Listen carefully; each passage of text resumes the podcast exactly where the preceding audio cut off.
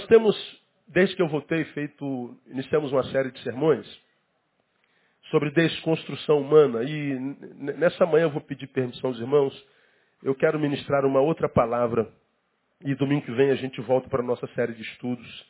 E eu quero tirar de 2 Reis, capítulo 2. Abra sua Bíblia em 2 Reis, capítulo 2. Ah, o Brasil passa, como eu falei, por um momento histórico que pode mudar tudo e que pode mudar em nada. Eu digo que o poder nunca está na coisa, seja que coisa seja essa, mas no uso que nós fazemos da coisa. Então, alguma coisa está acontecendo na nação. E o que, que vai vir disso depende do uso que a gente faz dessa coisa. Ah, eu quero em função da coisa que tem acontecido historicamente no Brasil, é, rever um conceito com os irmãos sobre qual a visão de Deus sobre o papel do seu povo na cidade onde ela está plantada e qual é a esperança de Deus com relação à ação cidadã do seu povo na nação onde ela está plantada. E essa palavra vem em função de um texto que me mandaram por e-mail de alguém que escreveu que dizendo que crente não participa de nada disso. Porque lá tem baderna. Bom, irmãos, eu não tenho nada a ver com baderneiro. Eu estou lá dizendo, eu estou com fome e sede de justiça. Como disse aquela mulher na primeira passeada com cabelo branquinho, ele não nos representa. Eles não nos representam. É verdade. Até acredito que tem gente infiltrada ali pelos próprios poderosos. Acho que muitos daqueles que estão ali quebrando, saqueando, são pagos para isso. É a função deles. Pode ser que eu esteja errado, mas pode ser que eu esteja certo. Uma coisa é a gente protestar, e o nosso protesto pode ser com um absoluto silêncio. Vamos para ruas, andamos, voltamos, sem falar absolutamente nada. Eles sabem sobre o que nós estamos protestando. Foram eles que tiraram de nós. Eles sabem pelo que protestamos. Pagamos por uma coisa que eles não nos deram. Eles sabem disso. Não precisa quebrar nada. Porque a gente acaba por perder a razão. E em função da meia dúzia, desconsidera-se 1 milhão e 400 mil pessoas. E se prega uma palavra que diz, a gente não participa nada disso. Aí me preocupa esse tipo de visão. Não por causa de quem proclama essa visão, mas por causa da imaturidade auditiva espiritual da maioria dos cristãos que eu conheço. É a palavra essa mesmo. Imaturidade auditiva. Não sabe ouvir. Você tem aprendido que mais importante do que o que eu prego, do que se prega, é o que você ouve, porque eu posso ler um texto aqui e eu estou lendo a palavra de Deus, mas quando passa por mim, chegando até você, pode não chegar mais a palavra de Deus. Então você tem que saber ouvir e discernir. Porque quando eu ouço alguém que se diz líder dizendo assim, ó, não participem de nada do que tem a ver com a sua cidade. Como? Ou seja, eu vou me calar como quem consente o status quo. Como quem diz, não precisa mudança. Eu vou me recolher a minha infelicidade quieto. Não, você vai para o quarto orar. Sim, eu oro e Deus vai mudar uma realidade sociológica. Mas através de quem? Quem são os agentes? Vamos orar, como eu já ensinei a vocês, para que Deus sacie a nossa sede. Deus, mata a sede do teu servo. Aí o Espírito Santo vem e me revela. A água está lá, ó, na mesa. E agora? Já me mostrou, já respondeu na oração. A água está lá. Mas a minha sede já foi saciada? Não. Falta uma coisa. O que, que falta? A minha atitude.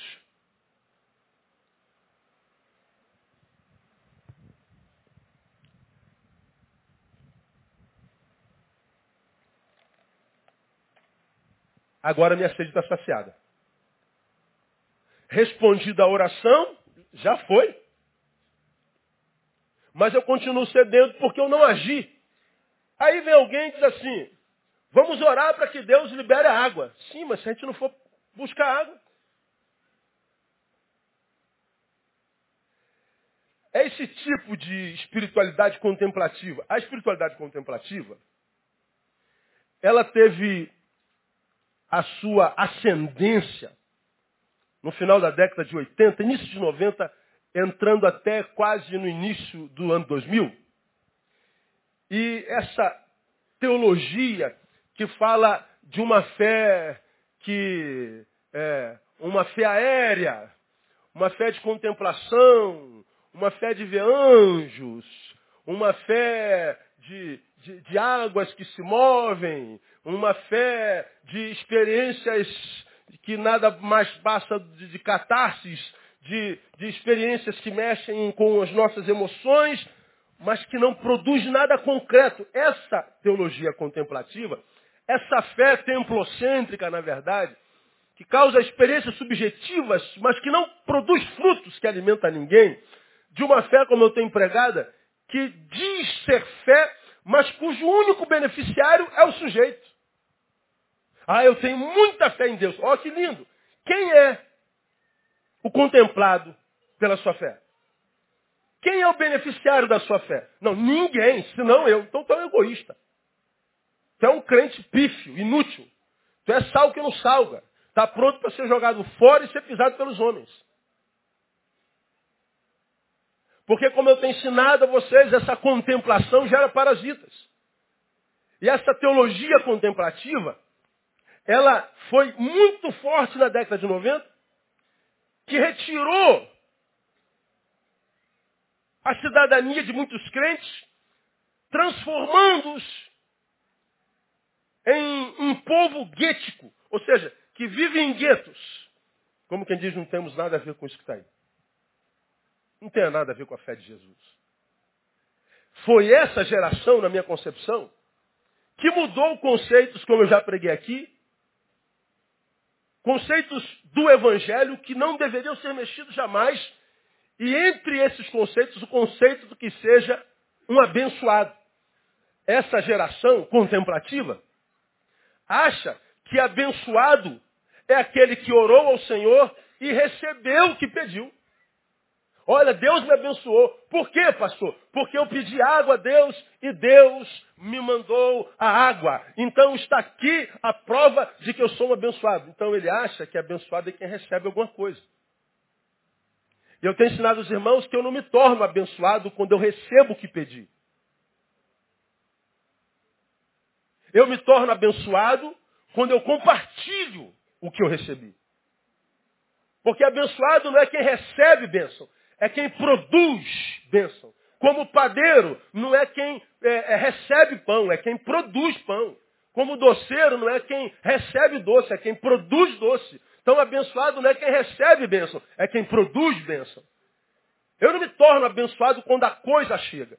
Bom, eu estou com sede, estou pedindo a Deus que me abençoe com água. A água chegou e eu bebo a minha água. Ah, Matei a minha sede. Então eu não sou um abençoado, eu sou um descedentado. Mas porque eu vivo uma fé evangélica, ou seja, do evangelho, eu sou alguém inserido no meu tempo. Sei que tem mais gente sedenta do meu lado.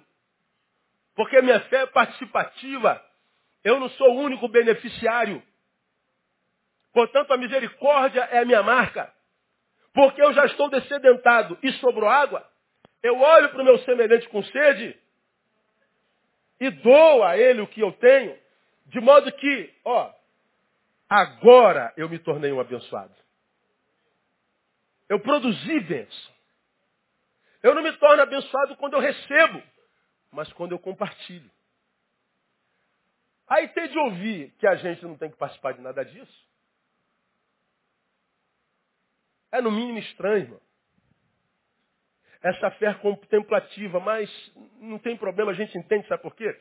Porque a fé contemplativa, ela vem substituir, no início de 90, final de 80, a tão famosa teologia da libertação. Que começou lá nos idos de 50 e 60, mas que recebeu essa alcunha de teologia de libertação em 71, com o padre Gustavo Gutierrez, se eu não me engano, peruano, e que teve seus ícones aqui no Frei Leonardo Boff, que você conhece muito bem e que nós respeitamos muito, e que pretendo trazer aqui esse ano no fórum que a gente vai ter.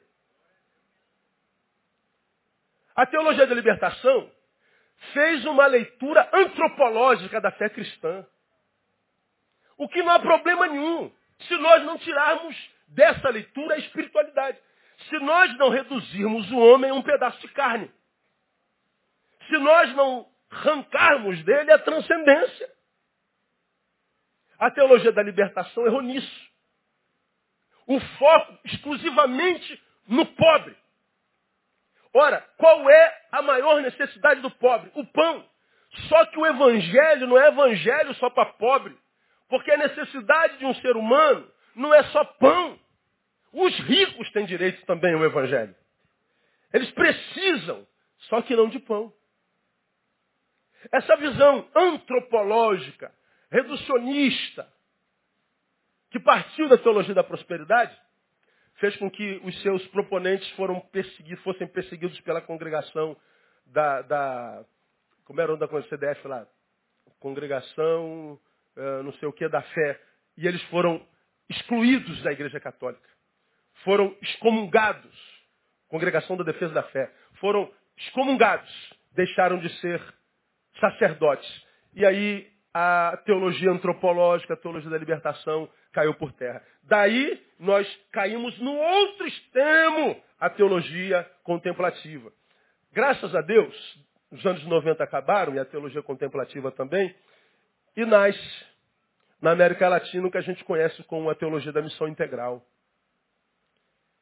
Que é uma visão que vê o homem como um todo, um ser trino como trino é seu pai, que é Pai, Filho e Espírito Santo, e seu filho biopsíquico espiritual. E que acredita, como eu já ministrei aos irmãos, que a felicidade se estabelece quando essas três instâncias do ser, bio, psíquico, espiritual, se equilibram. Qual é o problema da sociedade contemporânea? Alguns se dizem agora ateus excluem da sua essência a espiritualidade. Ficam tortos carências gigantes, como eu preguei domingo passado. E aí, porque não tem suprimento espiritual, a carne toma um poder tão grande e a sua fome é voraz. E o homem tem que estar de experiência, experiência, experiência sexual, experiência com droga, experiências nos sentimentos emocionais. O cara precisa sentir para ser. Para se perceber vivo. E a gente vê essa geração de viciados tudo que é possível. Aí nós vamos com essa geração para uma passeada. Claro, nós temos que ver efeitos colaterais. Como não? Agora, olhar só para o efeito colateral e desconsiderar a educação, a boa intenção dos outros um milhão? Não, não é possível. Essa visão não é correta. Aí eu quero a você que é membro dessa igreja, mostrar a você uma realidade que parece que tem a ver um pouco com a gente, pelo menos no princípio ah, Elias é levado ao céu num carro de fogo. Não é sobre isso que eu quero falar. Eliseu, que tinha pedido porção dobrada da sua recebe. E ele tinha alguns discípulos ao seu redor, 50, que viram que Eliseu ficou sozinho e Elias foi embora. E eles chegaram perto de Elias, veja aí no capítulo 2, perto de Eliseu, que Elias tinha ido embora. No versículo 16, 2 Reis, capítulo 2, versículo 16, diz assim, e disseram, estão falando com Eliseu que ficou sozinho, eis que entre os teus servos há 50 homens valentes, está me acompanhando, amém ou não? Deixa-os ir, pedimos-te, em busca do teu Senhor, Elias. Pode ser que o Espírito do Senhor o tenha arrebatado e lançado em algum monte, ou em algum vale. Ele, porém, disse, não os envieis. Eles estão dizendo o seguinte, olha, nós vimos Elias indo, mas Pode ser que o Espírito do Senhor o tenha transportado para um outro lugar, para um outro monte, deixa a gente procurar, não, precisa. A história continua, 17. Mas insistiram com ele até que se envergonhou e disse, então vai, enviai. E enviaram 50 homens que o buscaram três dias, porém não acharam. Então voltaram para Eliseu que ficava em Jericó. E ele lhes disse, não vos disse que não fosseis? Os homens da cidade disseram a Eliseu, eis que a situação desta cidade, onde aconteceu a coisa, é agradável como vê o meu senhor. Porém as águas são péssimas e a terra é estéril. E ele diz, trazei-me um jarro novo e ponde nele sal. Lhe trouxeram. Então saiu ele ao manancial das águas e deitando o sal nele disse, assim diz o Senhor, sarei estas águas, não mais sairá delas morte nem esterilidade. E aquelas águas ficaram sãs até o dia de hoje, conforme a palavra que Eliseu disse. Então subiu dali a Betel, e subindo ele pelo caminho, os meninos saíram da cidade e zombavam dele, dizendo, sobe calvo, sobe calvo. Como quem diz, vai careca, ô careca, ô Merlin, careca. Né? Pois é, agora olha, olha o desfecho. Virando-se ele para trás, os viu e os amaldiçoou em nome do Senhor. Então duas ursas saíram do bosque, despedaçaram 42 daqueles meninos. E dali foi para o Monte Carmelo, onde voltou para Samaria. Cara, esse texto é fenomenal. Eliseu, nós queremos abençoá-lo, nós vamos procurar o seu Senhor. Não vai não, cara, eu sei que ele não volta mais. Não, nós insistimos, então vai. Aí foram. Quando voltam, fracassados, frustrados, parece que eles percebem uma situação que está debaixo dos seus pés, a questão da cidade. Eles estão querendo fazer uma política com Eliseu.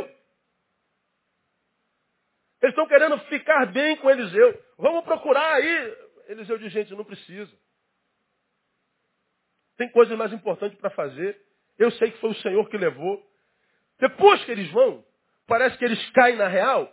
E toda vez que alguém cai na real, ele consegue olhar debaixo dos seus pés. Porque muita gente que não vive realidade, não vive realidade porque tem medo de olhar para a própria vida. Por que, que você acha que tem tanta gente fofoqueira nesse mundo que vive se metendo na vida do outro? Porque a vida do outro é melhor do que a dela. Quem tem coisa boa a ver na própria vida, não vai perder tempo ficar olhando a feiura da vida do outro o tempo inteiro. Mas por que, que a gente vive se metendo na feiura da vida do outro? Porque a nossa é mais feia ainda. Só que nós queremos esconder fugindo da realidade. Esses homens mergulham na realidade e aí a visão deles parece que abre e eles têm uma visão da cidade onde eles estão plantados. É uma visão sociológica. É uma visão abrangente. E olha o que eles dizem, irmãos, aí no versículo 19. Presta atenção. Eis que a situação desta cidade é o quê?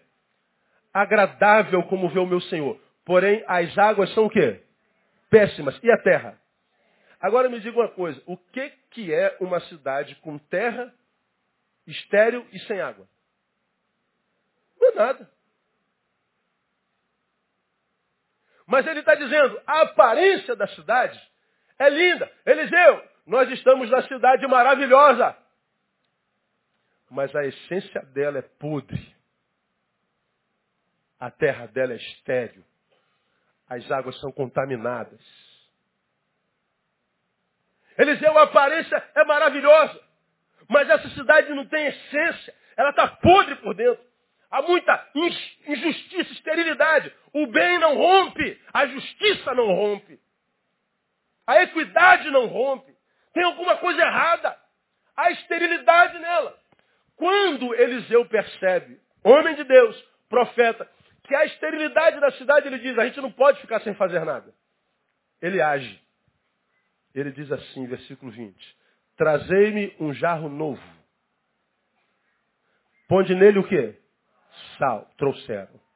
Então saiu ele ao manancial, ou seja, lá na fonte das águas, e deitando sal nele disse, assim diz o Senhor, sarei estas águas, não mais sairá delas morte nem esterilidade.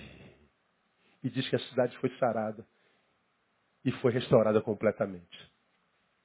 Irmãos, naquela cidade o que os olhos viam era agradável, mas o essencial era morte, era esterilidade.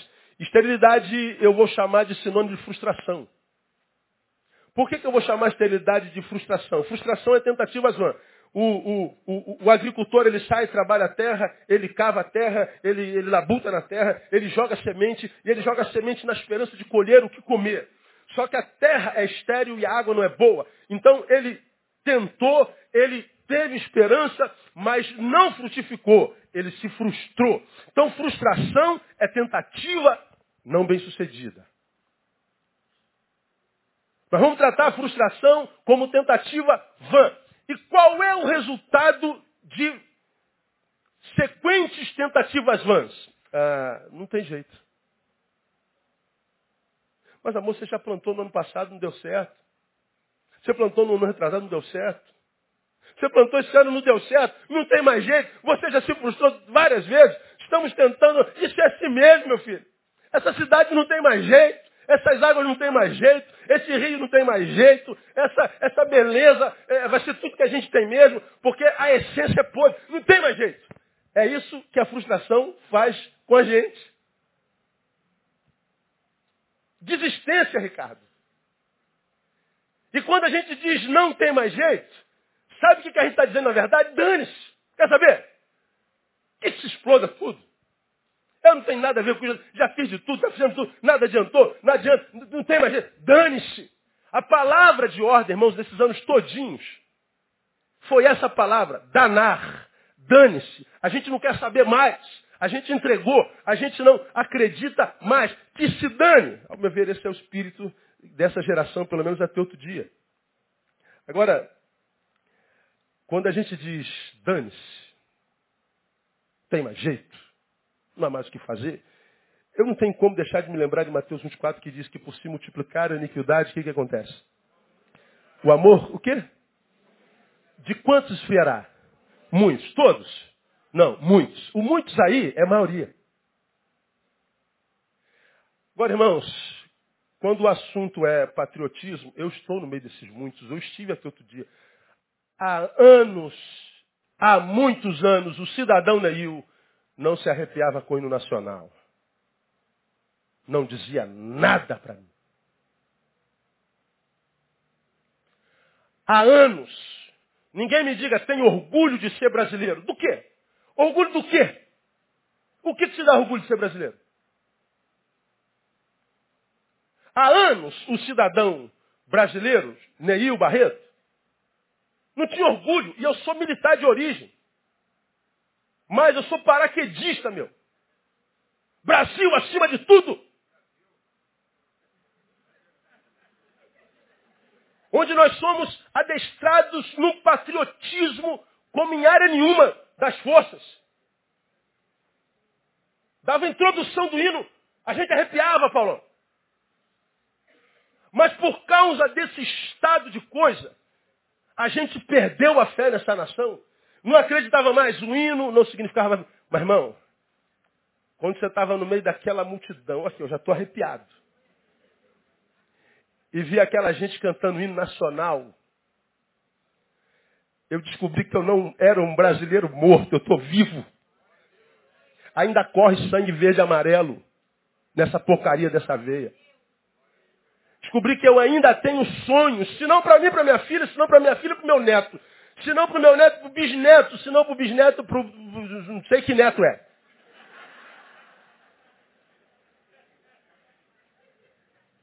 E falando de sonho, eu tive que ser remetido à palavra que eu mesmo prego. Que eu digo que o homem não morre quando a morte chega. O homem morre quando os sonhos se vão. Eu não tinha mais sonhos nacionalistas. Você sabe o que é isso? Dane-se. O Brasil, dane-se. Agora, quantos de vocês não sentiam a mesma coisa? Quantos brasileiros não sentiam isso? E de repente aparece, não se sabe de onde, uma multidão dizendo assim, cara, nós não queremos mais viver na filosofia do dane-se. Nós queremos mudanças nessa porcaria. Nós queremos justiça. A, a, verdade neles eu não sei. A gente tem que saber se há verdade em nós. Irmão, a gente não pode se conformar em ver um professor ganhando 500 reais. Ninguém se tornou o que se tornou, seja lá no que tenha se tornado sem que tivesse passado por um professor. Qual é profissão mais importante desse planeta. É do professor. Agora, nossas crianças não querem mais ser professores. Até a minha geração, nós vimos lá no colégio de aplicação, no centro da cidade, as meninas com as sainhas é, é, hein? de prega, com a camisinha branca, se formando professora. Que coisa bonita era ver aquela gente.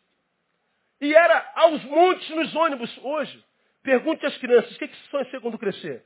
Poucos vão dizer professor. Irmão, e se não tiver mais vocação para professor nas próximas décadas? O que vai ser dessa nação? Porque o professor vai para a escola para apanhar do aluno. Quando em outrora nós apanhávamos o professor com palmatória e dizíamos, o senhor tem direito a isso. O senhor é autoridade, o senhor está me educando. Eu sei que é para o meu bem. Olha a transformação. O professor batia para educar. Hoje ele apanha porque quer educar também. A mesma razão, mas com vítimas trocadas. Não dá mais para a gente ver um sujeito matando o outro, se apresentando 48 horas depois, porque acaba o flagrante, e o cara vai embora almoçar em casa. Não dá mais para esses cachaceiros desgraçados saírem dirigindo, matando o trabalhador, jogando pro alto e não ser preso, porque crime de, de trânsito não é crime. Não dá mais para ver esses caras roubando como roubam lá em cima, sem que nada aconteça. Essa é a cultura do dane-se.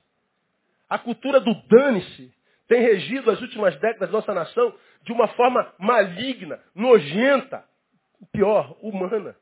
Aí a gente vê coisas como, por exemplo, a, a, a, essa violência endêmica. Irmão, o, o, o Brasil é o terceiro país do mundo em número de homicídio entre os jovens. A média são 50 mil homicídios por ano. Pega aí uma calculadora aí, pega aí no seu celular, divide 50 mil por, por, por 365. Vê quantas mortes a gente tem por dia por homicídio. É, é, é, um, é, um, é uma barbaridade. Não é possível. A, o sentimento do brasileiro é medo. Corrupção. Corrupção, fala de corrupção no Brasil é chover no molhado. Agora, é, a gente fala da, da violência epidêmica. Terceiro país, né, no Brasil, é, são 50 homicídios é, é, é, por ano. Aí a gente fala assim, cara, você está matando o teu próximo. Não vai dar nada. E agora eles descobriram que, usando o menor então, aconteceu uma desgraça. Aí o assassino se apresenta. Quem se apresenta hoje agora é sempre quem? O menor. Pois é, em julho vamos ter um fórum aqui sobre menoridade penal. Vai vir um desembargador, uh, vai vir um, um, um advogado criminalista, uh, vai vir outro advogado, eu vou estar junto e uh, vocês vão saber, em julho. Numa sexta-feira, um fórumzinho para a gente trocar uma ideia. Porque agora aconteceu a desgraça, joga o menor, não dá nada. Sou de menote. Como quem diz, não dá nada, meu. Não dá nada. Nós mata mesmo, quer saber? Dane-se. Dane-se. Aí você vai para a corrupção generalizada. Qual é a, o motivo da corrupção? O egoísmo. E o outro, cara, dane-se. Quando tu pega uma indústria farmacêutica que tira o componente ativo do remédio para lucrar mais. Ô cara, esse remédio salva a vida de gente. Gente vai morrer, dane-se. Eu quero é lucro, irmão. Ô cara, você está desviando esse dinheiro da saúde, eu não quero dane-se. Eu posso pegar um dia ou dois de cadeia, mas o dinheiro nunca ser devolvido. Eu saio da cadeia, estou rico, dane-se. É dane-se. É a filosofia do dane-se. É dizendo, a água é amarga, a terra é estéreo, não tem mais jeito, a gente não tem o que fazer. Pronto, vamos entregar e vamos esperar a morte chegar. A gente vê uh, não só a corrupção, a gente vê não só a, a, violência. Vamos falar de sexualidade dessa nação, a sexualidade patológica, que eu tenho chamado de a codificação do ser humano. Estava tá, lendo é, é, Malman essa semana na sua entrevista da, da, da, da revista Época. Ele fala que o, o, homem tem uma nova economia psíquica. E nessa nova economia psíquica, o sagrado é retirado. Entre a sacralidade retirada da nova economia psíquica está o sagrado do sexo. Porque o sexo é sagrado e o sagrado não tem a ver com religião. Tem a ver com aquilo que dá origem à vida. de onde a vida vem. Ele está dizendo a vida é sagrada e ela é gerada na sexualidade de alguém. Então o sexo é visto por quem tem religião ou não, até em pouco tempo atrás, como algo sagrado. Hoje é mais um objeto de consumo e de mercado. Compra-se sexo como se compra garrafa d'água, como se compra papel, como se compra açúcar. Retirou-se a sacralidade. E aí o sexo não é mais um prêmio e nem origem de vida. É algo que soa como necessidade imperiosa. E aí nós vemos as pessoas viciadas em sexo. Por quê? Tirou-se a espiritualidade do sujeito, reduziu-se esse sujeito a um pedaço de carne. Portanto, ele desequilibrou existencialmente. Ora, não tem mais espiritualidade, a carne toma uma proporção gigante nele. A carne vai devorá-lo e essa carne não sacia nunca. E aí a gente tem um casamento muito abençoado. E tínhamos até ontem. Tiramos a espiritualidade, a sacralidade do sacramento. Essa mulher, por mais gostosa que ela seja, não é mais suficiente. Quem sabe mais umazinha junto? E mais, está incutida na cabeça de todo homem essa fantasia de estar com duas mulheres ao mesmo tempo, e alguns de vocês super dizendo, eu não, pastor, eu não tenho essa fantasia de jeito nenhum, está amarrado em nome de Jesus. Pois é, pode mentir para você se você quiser, mas está aí. E aí, nós vamos para essa experiência. Só que duas passa a ser pouco, tem que ser três. Daqui a pouco é grupal. O grupal já não satisfaz mais. Caímos na bestialidade. Vamos fazer com animais. Não quero ter uma experiência promíscua. E a gente vai para a dor. E a gente vai para uma maior, maior, maior. E depois de cada experiência para satisfazer essa carne insatisfazível. Caraca, de onde eu tirei isso, mano? Tá essa carne que não se pode satisfazer de jeito nenhum. Não é? Ah, ah, ele vai para outras experiências. Aí, o moleque entra na maconha, maconha fica fraca, tem que ser cocaína. Cocaína vira bobagem, tem que ser crack. O crack já não dá mais, mesmo que me tenha transformado num zumbi. Eu preciso do ox. Eu preciso mais. A carne está sempre querendo mais. E rouba a humanidade do sujeito e a gente vê as monstrificações que essa sociedade produz. É a cultura do dane-se. Uma sexualidade adoecida de onde foi tirado o sacro. E quem está dizendo sou eu não. É hoje tido como o maior psicanalista vivo.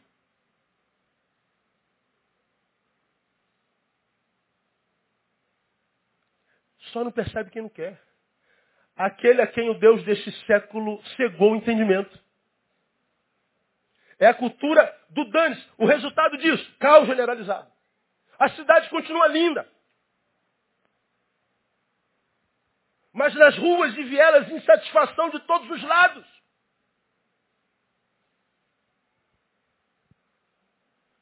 Aí a pergunta é, Deus, ah, ah, caos generalizado.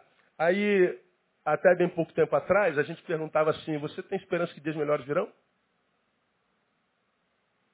Bom, até a semana passada eu dizia que não.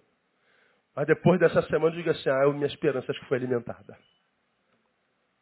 Vai acontecer, não faço a menor ideia. Mas que a minha esperança voltou, voltou. Estou vendo uma geração genitocêntrica, como tem dito, escrava da carne, mesmo sendo assim, dizendo, cara, não dá mais para dizer dane-se. Não dá mais para viver em torno do nosso prazer, da nossa subjetividade, do nosso umbigo. Temos que fazer alguma coisa. Então tu vai lá. Tu vai lá, tu vê um monte de coisa. Tu vê, por exemplo, a ausência de consciência política. O cara, o cara tá na passeada, tá tomando vodka. Cara está do meu lado passando a mão na mulher e o cara querendo pegar ele. Sem consciência política. Cara, o que você está fazendo aqui? Eu não sei, cara. Está todo mundo indo para lá, eu vou também. Eu não sei onde. Eu quero, eu quero me divertir. Não sei quem morreu. Eu quero chorar.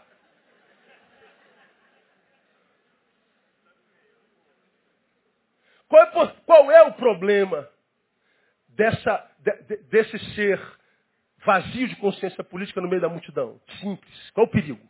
Porque o vazio pode ser facilmente sequestrado pela adrenalina da baderna. A baderna, adrenalina, eu estou vazio, sou sequestrado. Aí ele coopta esses vazios de consciência, vazios de discernimento, vazios de tudo, pela adrenalina. Adrenalina, irmão, é terapia. Adrenalina é o, é o, é, é, o, é, o que gera prazer. Ah, vamos quebrar. Aí tu viu, um dos caras que foram presos, pô, o cara é estudante de arquitetura, meu. O cara trabalha com construção de obras maravilhosas. Ele estava quebrando, depedrando o patrimônio histórico. Como? Sequestrado pela adrenalina da baderna. Discernimento. Consciência. Eu acho simples um negócio desse. Aí, analisando esse caos generalizado, eu sou remetido a Gênesis capítulo 1, versículo 1 e 2, que diz que no início da criação ah, não foi tudo para o lugar. Diz que a terra era sem forma e vazia. Era um negócio, uma bagunça generalizada. Mas diz que não tinha problema porque o Espírito do Senhor pairava sobre esse caos. E o Espírito Santo de Deus é especialista em colocar caos em ordem. Veja a natureza, irmão. A beleza da criação, cara, não crer em Deus é mais difícil do que crer. É impressionante. A beleza do corpo humano, como é que Deus fez tudo bonitinho, funciona naturalmente, um negócio maravilhoso. A coisa mais linda que se pode ver é o corpo humano. Então, os, os universos, agora os multiversos funcionando ininterruptamente, irmãos, um negócio lindo. Deus colocou o caos em ordem. Agora, por que, que ele não faz hoje? Porque esse caos não foi produzido por ele, foi produzido por nós.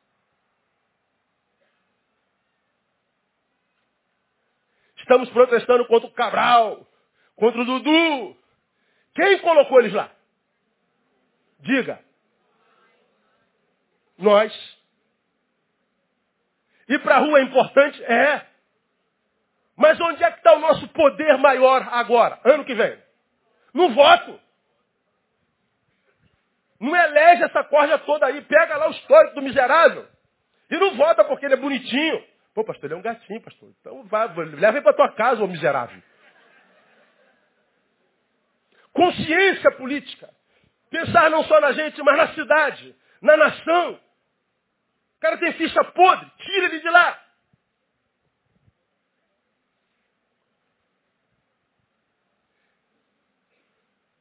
Deus consertou o caos que ele fez, mas o caos que a gente fez, caos que a gente fez, quem conserta é a gente. Deus não mudou. O que mudou foi o método. Voltemos para o texto. A cidade está caótica. O profeta age. O que, que ele usou para curar a cidade? Sal. Sal, diga sal. Vamos para Mateus.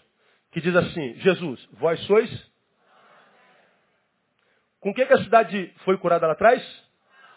Com o que, que essa cidade vai ser curada?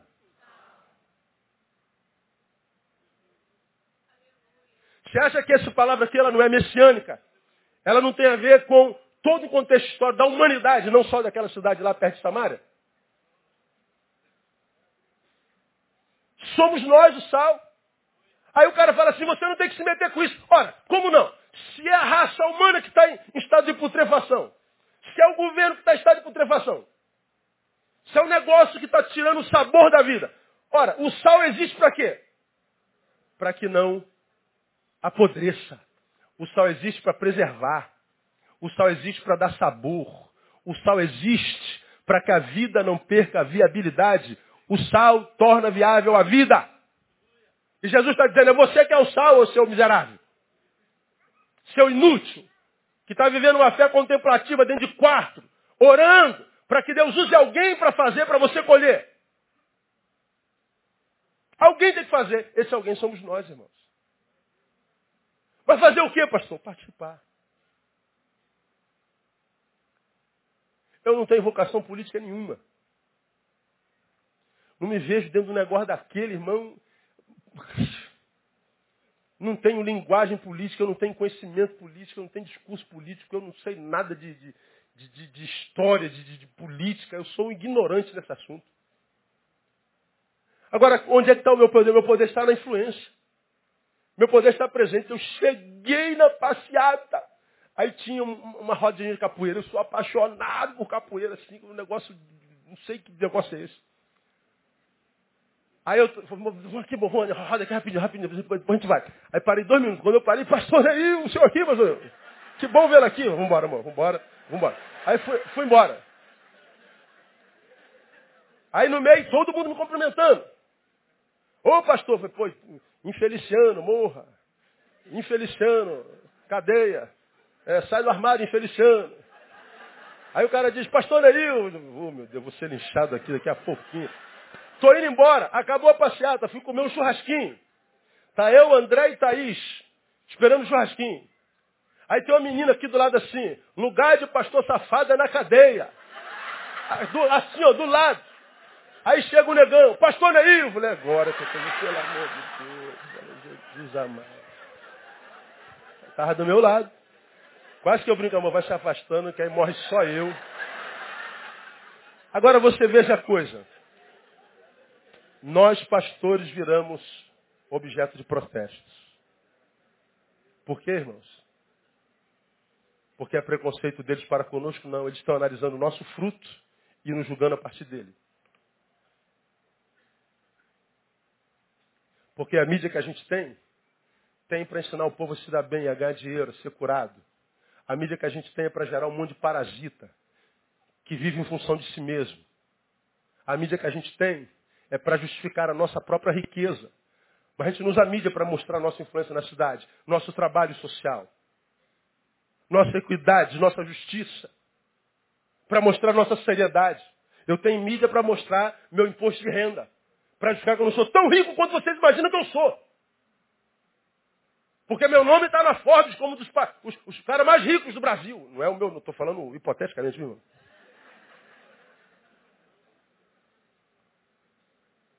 Aí o cara odeia o pastor, a gente diz, é o diabo. Não, não é o diabo, não, mano. Sou eu mesmo. É, sou eu. Ele me odeia por causa de mim. Por causa do meu testemunho, do nosso testemunho por causa da nossa alienação, por causa de textos como esse que me mandou, que diz que você não tem que participar de nada. Vai para o quarto orar. E se der certo, aí você colhe o que eles fizeram. Vamos votar a cura gay, que não tem nada de cura gay, irmão. Não é nada disso. A Bíblia distorce tudo. Ora, um sujeito heterossexual que está com problema na sexualidade pode procurar um psicólogo para ajudá-lo na sua dificuldade heterossexual. Ora, o homossexual quer ajuda para sua homossexualidade ele deve ter o mesmo direito que o hétero tem de buscar uma ajuda psicológica. Tem nada a ver com cura.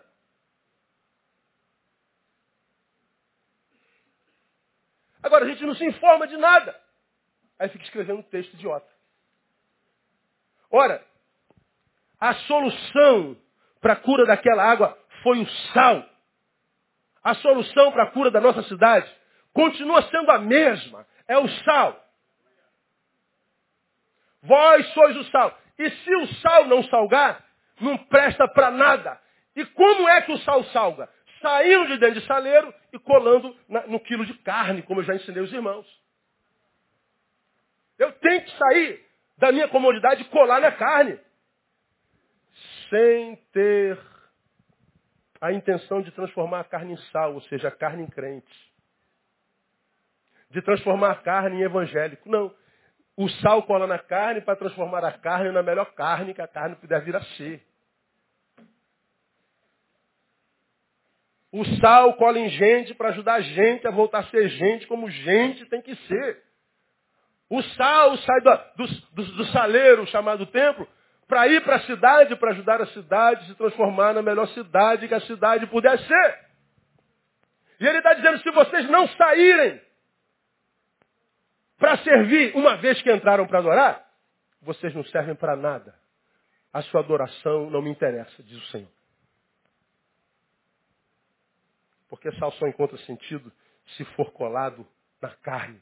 Nós temos que nos inserir. Nossa influência precisa ser sentida desesperadamente. E qual foi o método usado? O texto diz que ele mandou pegar sal e o sal não agiu sozinho. Teve que jogar dentro de um jarro. Jarro novo e limpo. Aí a gente volta para Jesus. Não se deita vinho novo aonde? Porque se deitar o novo no odre velho, o que acontece com o odre? Arrebenta e perde-se o odre e o vinho. Quem é o vinho? É o Espírito Santo de Deus, é a capacidade de Deus. Quem é o odre? Sou eu, é você, é a igreja.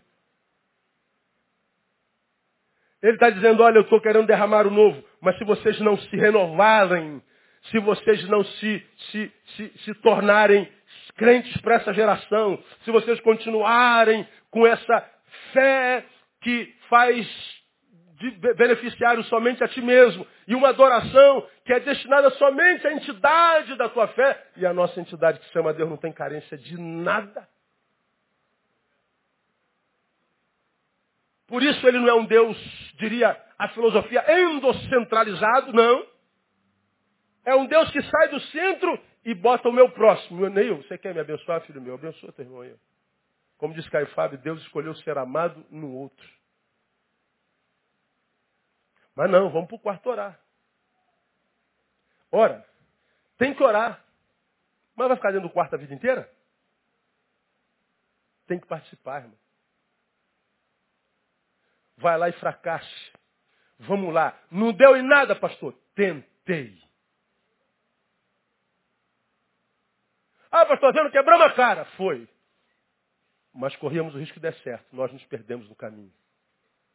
Mudamos o foco que é o que pode acontecer e na minha visão já está acontecendo. Comunhão, interação, união, vaso e jarro. Nós precisamos fazer parte disso, independente da religião que eles professam, independente naquilo no que eles creem. São gente, se a gente Jesus ama. E se a gente abençoa quem Jesus ama, a gente é que é abençoado por Jesus. Temos que aprender a amar as pessoas sem segundas intenções.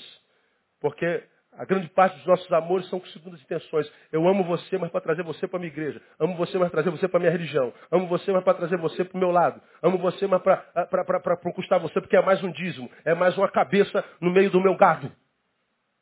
Não, irmão, eu tenho que amar a pessoa independente se ela vem para cá, se ela não vem, se ela vai se converter, se não vai. Isso é problema dela. Vai lá e ama como Jesus amou. E acabou. O resto é com o Espírito Santo. Agora eu termino minha palavra dizendo primeiro que o método, a solução é o sal, é o homem. O método é o da comunhão, interação. E qual o cuidado a tomar, irmão? O da ambiguidade. Eliseu cura Daniel, uma cidade inteira, e vai embora para outra. Aí aparecem as criancinhas, careca, é, é, é, é, aeroporto de piolho, aeroporto de escorrego de piolho, careca. O mesmo homem que curou uma cidade amaldiçoa os meninos. E uma ursa vem e come 42.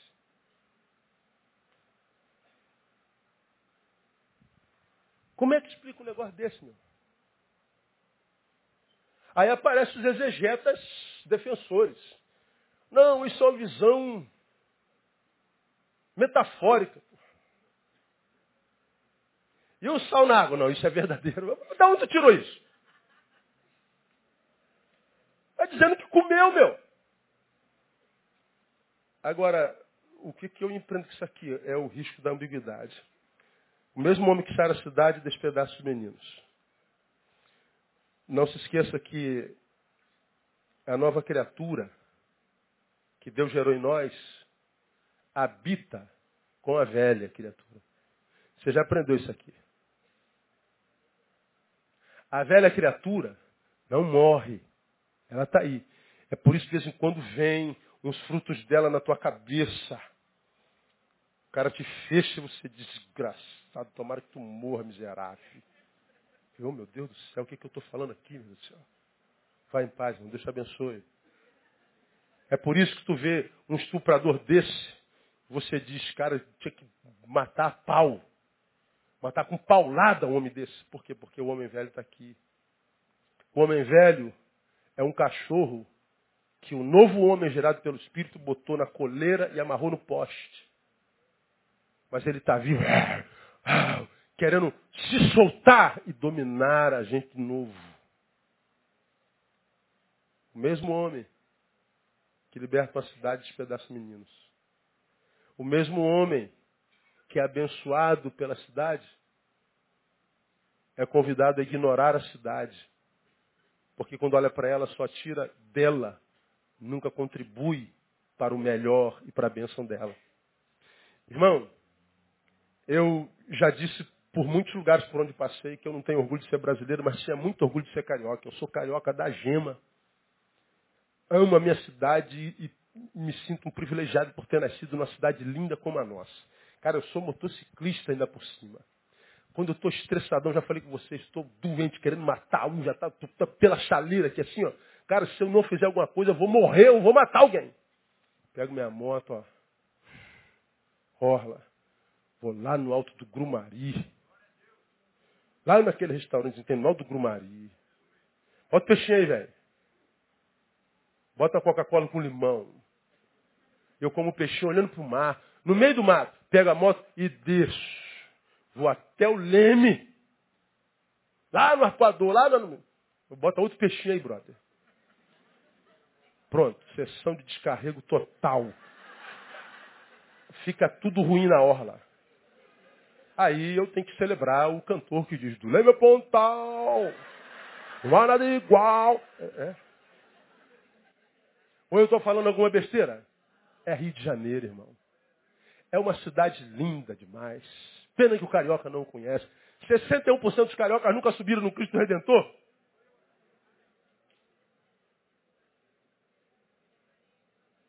Vamos imaginar que estamos aqui, ó, mil pessoas, tem mais. Sentados, 1.400, 1.500 pessoas. Ah, é, só quantos de vocês? 300, 400 de vocês foram conhecer o Rio. Coisa mais linda. Não há como não subir aqui e dizer louvado seja o nome do arquiteto desse negócio. Ele devia estar namorando quando construiu tudo isso aí, como diz a música. Quando Deus te desenhou, ele estava namorando. Cara, é lindo demais. Aí a gente vê uma cidade linda, mas cheia de injustiça, de impunidade, de gente morrendo no hospital porque não tem maca, porque não tem gás. De ver uma médica que no auge da sua humanidade bota a boca no trombone e depois é punida, é demitida porque disse a verdade. Aí me aparece lá o cara dizendo, não se faz copa com hospitais. É, porra.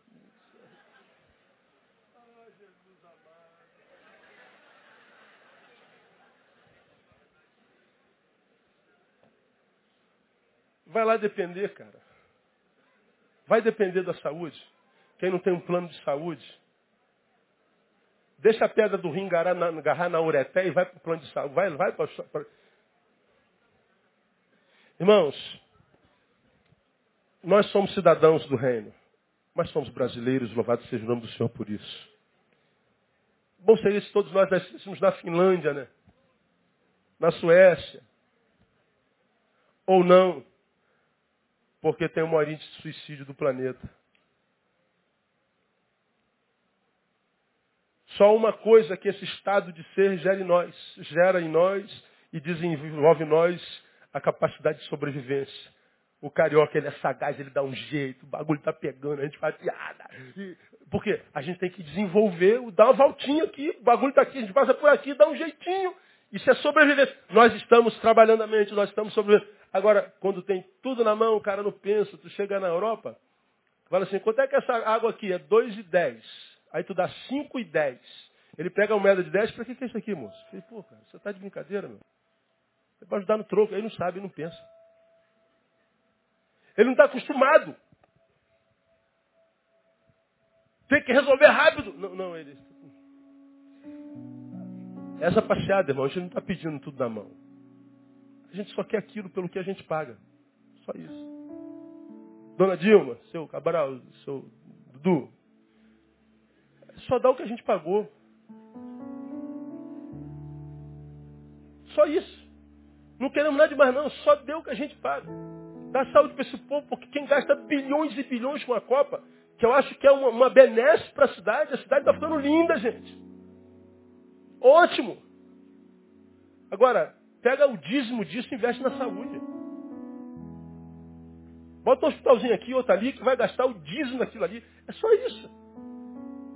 E vamos pedir ao Senhor para que, sobretudo, invistam na educação, para que esses retardados que estão por aí quebrando tudo, entenda que o único prejudicado é ele mesmo. Porque se não tiver educação, não tem jeito. Então, irmãos, esse texto diz assim, né? Eu você é sal, faça a tua parte. Mas eu sou andorinha, é, faz a tua parte, filhão.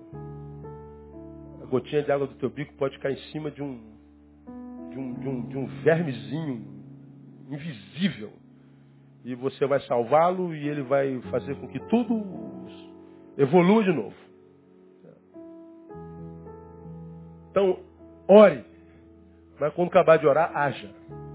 Porque juntando oração e ação, é possível que a nação seja posta de cabeça para cima de novo. É minha oração e eu tenho dito ao Senhor, eis-me aqui. E que quiserem acompanhar, vamos juntos. Seu filho vai ter um Brasil melhor no nome de Jesus, para a glória de Deus. Vamos aplaudir o Senhor. Aleluia.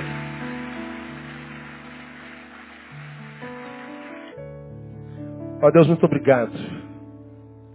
Porque nós somos cidadãos do reino do céu.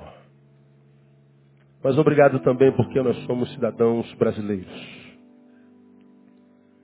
Obrigado porque há paz nessa terra, Deus. Nós não temos furacões, nós não temos tufões, nós não temos terremotos. O barraquinho que a gente constrói fica ali a vida inteira. E nós te louvamos por isso. Te louvamos, ó Deus, porque moramos na cidade mais linda do mundo.